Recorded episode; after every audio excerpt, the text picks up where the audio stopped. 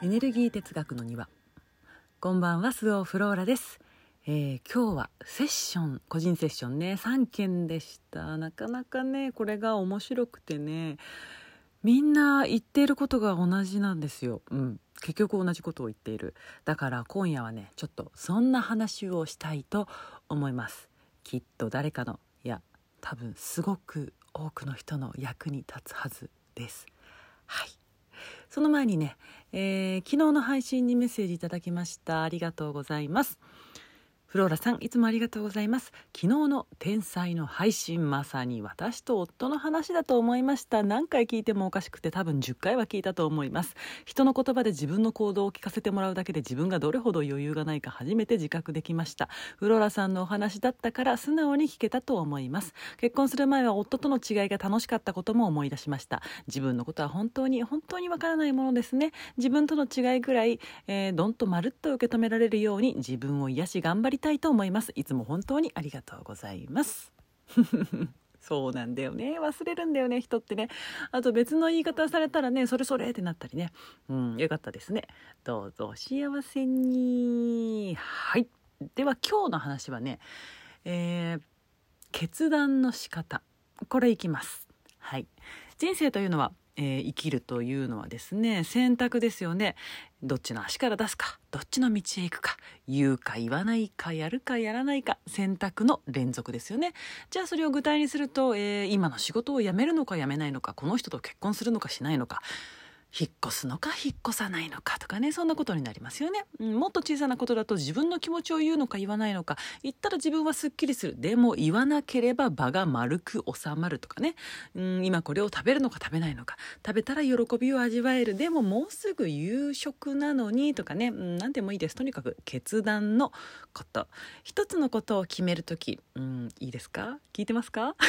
一つのことを決める時。それを細分化するとたくさんの要素がありますね。自分に関係する部分家族に影響してくる部分、えーじゃあ私の喜びがあると同時に誰かの我慢があるとかうーん私は楽になるけれど金銭的には厳しくなるとかねいろいろあるじゃないですか。たった一つの決断なのにそこにはじゃあ100個としましょう。100個の要素、うん、まあ要素っていうかさ、うん、20の愛と80の不安がそこにあるわけですよ、うん、でね好きなことしようねとかさやりたいことしようねと言ってもみんな決められないんですよね。動けない。なんでそうなるかというと100個の要素全部が好き全部が愛のものを探しているからですよね。そんなのねないよ。うんない。うん。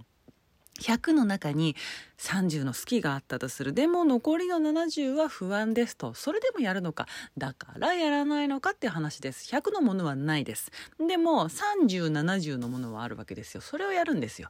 70がある。でも今私はそれを自覚した上で70を知った上で30のこれを選択した。決断した。そして進むってやっていくんです。わかりますか？うん、でね70が足を引っ張る場合もあればまあそうじゃない場合もあるけど、うん、これと決めてやってみたけどうまくいかないってこともねあるじゃないですか、うん、そしたらそれじゃなかったんだなって、うん、そこで初めてその選択についてのあなたの行動が、えー終わるわけですよ、うん、好きなことをしようっていうさ基準で物事を決断する時うーんってさ考えてもさ分かんないですよね。だって好きとかさ心地いいっていうのはさ体感ですからやってみないと分からない。それをさやる前からこれ好きかなでもそこまで好きじゃなさそうかなってしたってさ分かるわけがないよね、うん、好きなことをしようっていうと好きを、うん、決めてから行動するって思うかもしれないけど違うからね。決断する行動する好きかどうか分かるやり続けるですよ、うん、でいつも言うでしょ？一個ずつだよって。あれもこれも一度にはやれないんだからそんなことをしたら、えーどれもこれもね好きか嫌いか分かんないですよね。そうじゃなくて一個ずつやる、まあ、いろんな側面がねありますよね。夫のこと家族のこと、えー妻のこと仕事のこと子育て。何でもいいですけれど一個ずつですよ。一個ずつやりましょう。全部とかさできないわけですよ。ね？できる人はね こんなことで悩まないから、うん、悩んでる時点でできないのよ、うん、だから一個ずつやる、うん、でさうん。あ違ったってなったら戻ればいいんですよ。みんなね後ろにもね道はあるんだからね前だけじゃないですよ。うん。例えば会社辞めて起業するって決断しました。でもう3年やってみたけどダメでしたと。じゃあ元いた会社に戻りましょう。それはできないじゃんね、うんまあ、できる人もね見かけますけど。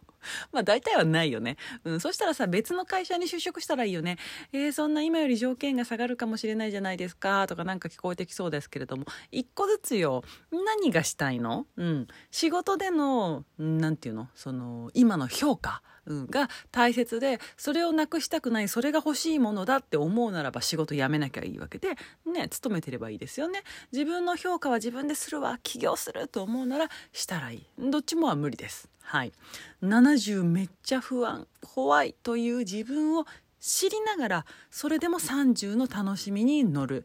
でもいいし70も不安なのに私やれないわ。やめやめ。でもいつかやろうって思うタイミングが来るかもしれないからその可能性だけは自分が知っておこう。でもいいわけですよね。うん、友達がさあの某女優さんがね好きなのね。んで、きっと食事制限とかしてるのよねって言うからさ、あなんかね見たけど、あの、白米何粒って感じで、あの、一さじのご飯を食べてしまったっていう言い方してたわよってさ、言ったらさ、ああ、明日の朝起きてその人になってたら私困るわ。嫌だわ、そんなのって。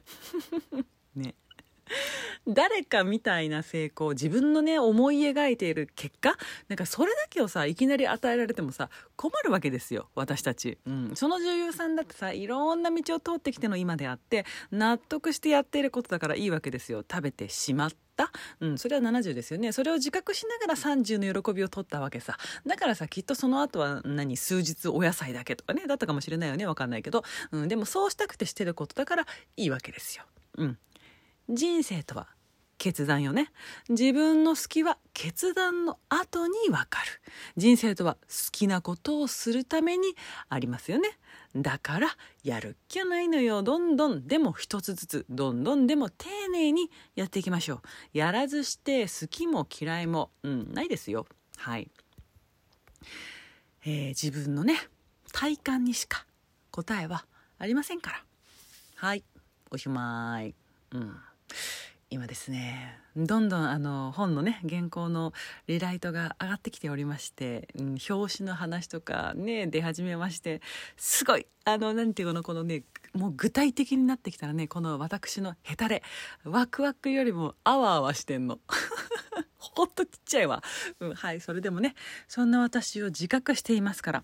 だから私はね、サクサク進んでいくわけですよ。なんかひょうひょうと軽やかに生きてるように見えるらしいですけど、そうじゃないですよ。そうしてるだけです。はい。それでは皆さん今日もお疲れ様でした。えー、ごきげんよう。スオフローラでした。バイバイ。